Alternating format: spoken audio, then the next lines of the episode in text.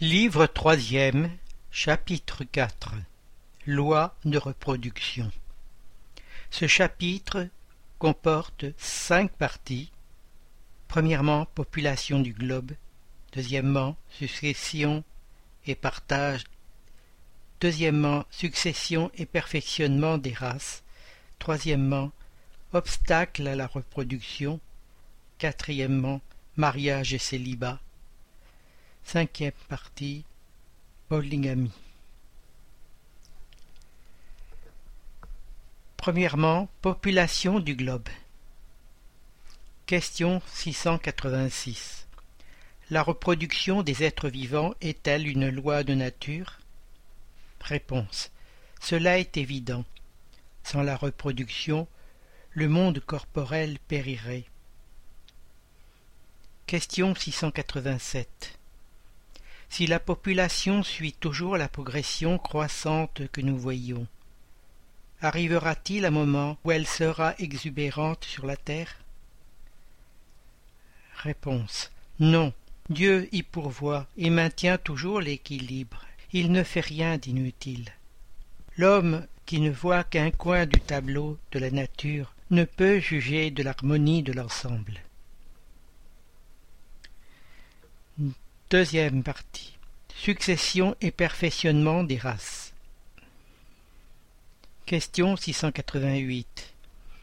Il y a en ce moment des races humaines qui diminuent évidemment. Arrivera-t-il un moment où elles auront disparu de dessus la terre? Réponse. C'est vrai, mais c'est que d'autres ont pris leur place, comme d'autres prendront la vôtre un jour. Question 689 Les hommes actuels sont-ils une nouvelle création ou les descendants perfectionnés des êtres primitifs? Réponse. Ce sont les mêmes esprits qui sont revenus se perfectionner dans de nouveaux corps, mais qui sont encore loin de la perfection. Ainsi, la race humaine actuelle qui, par son augmentation, tend à envahir toute la terre et à remplacer les races qui s'éteignent, aura sa période de décroissance et de disparition. D'autres races plus perfectionnées la remplaceront, qui descendront de la race actuelle, comme les hommes civilisés d'aujourd'hui descendent des êtres bruts et sauvages des temps primitifs. Question 690 au point de vue purement physique, les hommes de la race actuelle sont-ils une création spéciale ou procèdent-ils des corps primitifs par voie de reproduction? Réponse.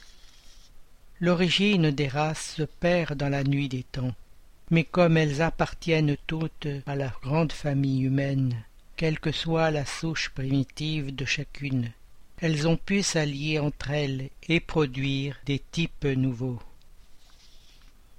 Question 691 Quel est, au point de vue physique, le caractère distinctif et dominant des races primitives? Réponse Développement de la force brute aux dépens de la force intellectuelle. Maintenant, c'est le contraire l'homme fait plus par l'intelligence que par la force du corps.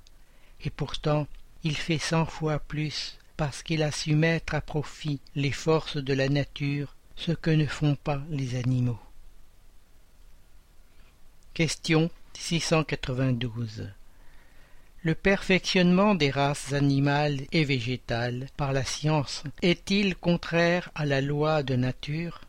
Serait-il plus conforme à cette loi de laisser les choses suivre leur cours normal?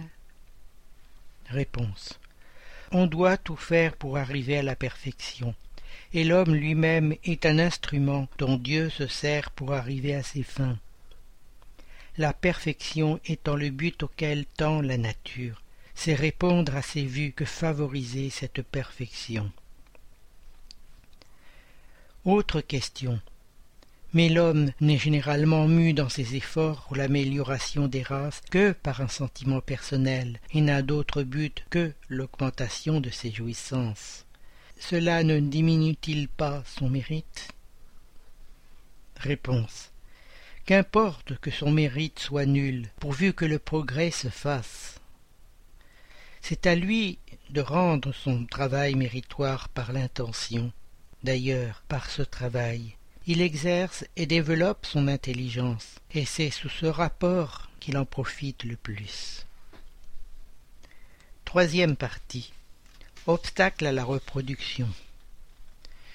Question 693. Les lois et les coutumes humaines, qui ont pour but ou pour effet d'apporter des obstacles à la reproduction, sont-elles contraires à la loi de nature? Tout ce qui entrave la nature dans sa marche est contraire à la loi générale. Autre question. Cependant, il y a des espèces d'êtres vivants, animaux et plantes, dont la reproduction indéfinie serait nuisible à d'autres espèces, et dont l'homme lui-même serait bientôt la victime. Commet-il un acte répréhensible en arrêtant cette reproduction? Réponse. Dieu a donné à l'homme sur tous les êtres vivants un pouvoir dont il doit user pour le bien, mais non abuser. Il peut régler la reproduction selon les besoins. Il ne doit pas l'entraver sans nécessité. L'action intelligente de l'homme est un contrepoids établi par Dieu pour ramener l'équilibre entre les forces de la nature, et c'est encore ce qui le distingue des animaux, parce qu'il le fait avec connaissance de cause. Mais les animaux eux-mêmes concourent aussi à cet équilibre, car l'instinct de destruction qui leur a été donné fait que, tout en pourvoyant à leur propre conservation, ils arrêtent le développement excessif et peut-être dangereuse des espèces animales et végétales dont ils se nourrissent. Question 694 Que faut-il penser des usages qui ont pour effet d'arrêter la reproduction en vue de satisfaire la sensualité? Réponse cela prouve la prédominance du corps sur l'âme et combien l'homme est dans la matière. Quatrième partie. Mariage et célibat. Question 695. Le mariage, c'est-à-dire l'union permanente de deux êtres, est-il contraire à la loi de nature? Réponse. C'est un progrès dans la marche de l'humanité. Question 696. Quel serait l'effet de l'abolition du mariage sur la société humaine? Réponse. Le retour à la vie des bêtes. Commentaire.